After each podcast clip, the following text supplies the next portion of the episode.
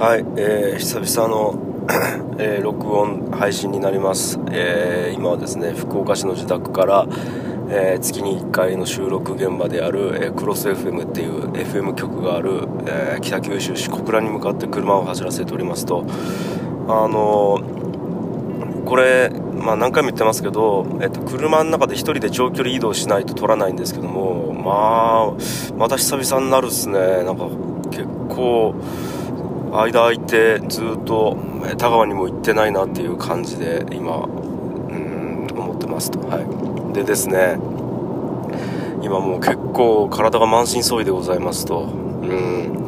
あの腰がやばいんですよ。でもともと僕腰いい方じゃないんですけども、はい、あのあ 鼻が。もともと腰悪いんですけどもあのでそれに加えてやっぱデスクワークが多いんですね。はい。で特に最近多いんですよ。コロナとかもあって。あのやっぱちょっとした会議とかもこう、まあ、家にいるままできちゃうので普通だったらこうねあっちに移動してここで2時間喋ってこっちに移動して2時間喋ってみたいな感じなんですけどももう例えば2時間ずつドンドンドンってこう昼飯も食わずに3連続打ち合わせみたいなことって余裕であるんですよ。そうなってくるともう6時間ほぼ座りっぱなしみたいな感じになったりするのでそういった意味ではこうやっぱ Zoom とかでリモートワークができるようになって結構腰に負担がかかってる上でですねあのちょっとこうそここ最近かななんか寝違いまして2週間前ぐらいかな。でそれぐらいから背中と腰がもうめちゃくちゃ痛いんですよ。首背中腰のラインが結構痛くてうわなんだろうとか思ってたらこうのある日酒を飲んだらですねもう夜寝れないくらい腰が痛くなりましてうん。痛えなみたいな、うん、であのもうそれが1回じゃなかったんですね。でその日痛かったのが酒のが理由っていうことを気づかなくてでまた一昨日ぐらいに酒飲んだんですよちょっと。本当にちょっとですよ焼酎1杯ぐらいかな1杯半ぐらいかな。飲んだところでまためちゃくちゃ痛くなってあこれ酒かと思って。で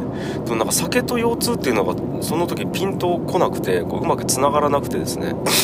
うん、で次の日に、えーまあ、その腰痛治せるみたいなところで検索したら家の近くにあったのでそこに行ってでいろいろ見てもらってたらあの内臓の方をこう触り出してで1箇所「あて!」ってなるとこがあったんですけどどうやらそこが十二指腸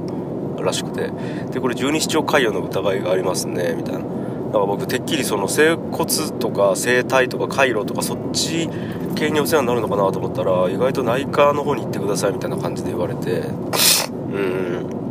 うわもうなんかもう全方位で来てるなっていう感じがしてますね。でおまけに今はもう風邪をひいてるんで今も多分めちゃくちゃ鼻声だと思うんですけど。はい。ああくしゃみが出そうで出ない気持ち悪さですね今ね。あ出た。すいませんお聞き苦しくて。はい。なんですよ。でこの十二指腸潰瘍っていうのもあれなんですよ。昔もうこれもう記憶にないくらい昔なんで多分東京いた頃だと思うんですよね。あそうそう。でこれ妻に話したんですよこの話を。十二指腸潰瘍って言われたわっつって話したらなんか昔はそんなんなかったっけって言われて。でおそらく結婚する前にその医師の診断を受けてそれが十二指腸潰瘍だったみたいな話を聞いたことあるような気がすると妻に言われまして。それ言われて確かになんか聞いたことあるなみたいなのがあって。うん。多分ですけど僕えっ、と、えーまだ結婚する前に人間ドックかなんか行った時に十二指腸潰瘍っていう診断を受けたような気がするんですよね。で薬飲んで通わないといけないってなったところで多分もう飽きてやめちゃってるんですよね。だからなんかもしかしたらずっと十二指腸潰瘍のままだったかもしれないっていう。でそれがなんかここ何日かのこう体力の低下とかあと飲酒とかによってまたこう表層化されたみたいなことがあるかもしれないなと思ってるんですけども。なんかこう本当いよいよ自分の体と向き合わないといけないなっていう時が来たなって思ってますね。でこれ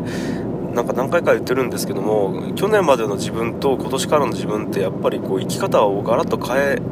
ている感覚があるんですね。てか変えないといけないと思ってるし今までは本気で思ってなかったことを今年からは本気でやっていこうと思ってると、まあ、何かというと去年まではやっぱこう自分自身の体を使っていろいろと実験をしてきたんですね。なんか自分という人間をこういう状況に掘り込んだらどういう反応をするだろうっていうのをニヤニヤしながら僕が苦しんでる様をこう白衣を着た僕がですね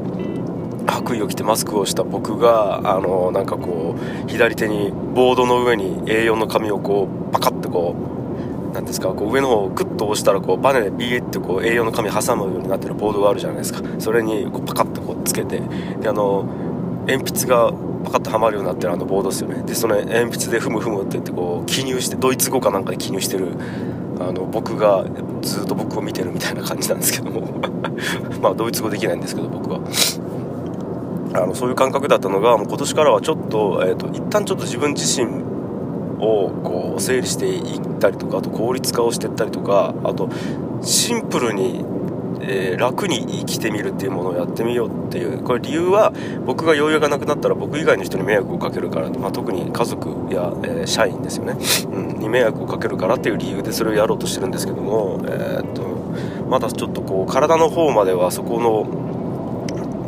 あれを読んでなくて、まあ、1個やったことがあるとすればダイエットをやめたっていうことぐらいなんですよね、うん、でまだ全然ちょっと運動かもできてないですし自分の体のメンテナンスみたいなところに、まあ、あの気が及んでなかったんですけども、まあ、そこをちゃんと見ていけよっていうシグナルなのかなとか思ってますね。でそれを考えると今まで体っていうものをいかに酷使してきてでその酷使することをちょっともうはっきり言って面白がってたというか、うん。だから僕これド M って言われるんですけどたまに。体を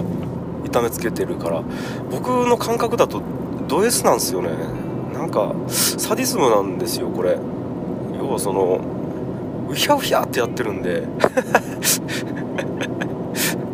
うん。なんかこうそうですね。自分の支配下にあるまあ言うたらこう部下部下じゃないですけどなんですか、まあ、支配下にあるものを痛めつけて喜んでる感じがする、あ、だからそそれ言い出すとサディズムとマゾヒムヒズムってこう同じ源流なのかもしれないなっていうのが僕の実は持論であったりするんですけども、うん。はい、サディズムとマゾヒズムはあれなんですよ。あの非日常を欲するっていうところから来る、はい、あの源流は同じでそれが他人に向くか自分に向くかであの違うだけっていう僕の持論があるんですけど、まあ、そういうとまずヒムズームなのかもしれないですね。まあいいや。原理一緒なんで、まあ、それはどうでもいいんですけど。であの古典ラジオの深井さんが、えっと、1回何かの回で言ってたんですけどもあの自分の子供に対して例えば無理をして痛めつけようと思わないじゃないですか。でそれと同じことを自分の体に対してやっている。つまりいたわっているっていうことを言ってて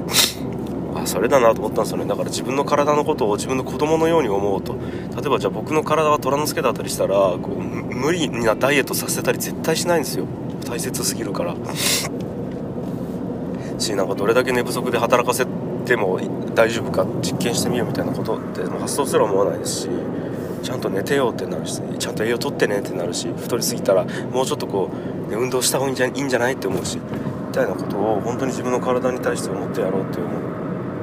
出しましたねなんか。いややっぱそこでネックになってくるのが去年までに作り上げてきた僕の働き方っていうところがかなりネックになってきてて。あやっぱ時間が取れなかったりするんですね簡単には。でもまあそこはもう本当にねじ曲げてやらないと。現に今ここ1日2日がかなり時間が取れなというかその働けなくてもまともに本当にきつくてちょっと腰が痛くて働けないみたいな状態になっててパソコンの前に座れないんですよね。ででなんか実際それで連絡が滞ってたりとか、うんうん、なんかしちゃってるのでいやこれは結構まずいなと思いながら、はい、いやどうしたもんかなと思ってますね。はい。まあまあまあ。ということでいや今日も実はあのあでもちょっと休もうかなとか思ったりもしたんですけどもいやいやまあまあまあ、うん、やっぱ結構外せない仕事の部類なんで完全に今日のやつは。いやダメだダメだと思いながら、まあ、今日まではちょっと頑張ろうと思ってはい。仕事してるって感じでございます。まあでもどっかで休みたいですね。はい。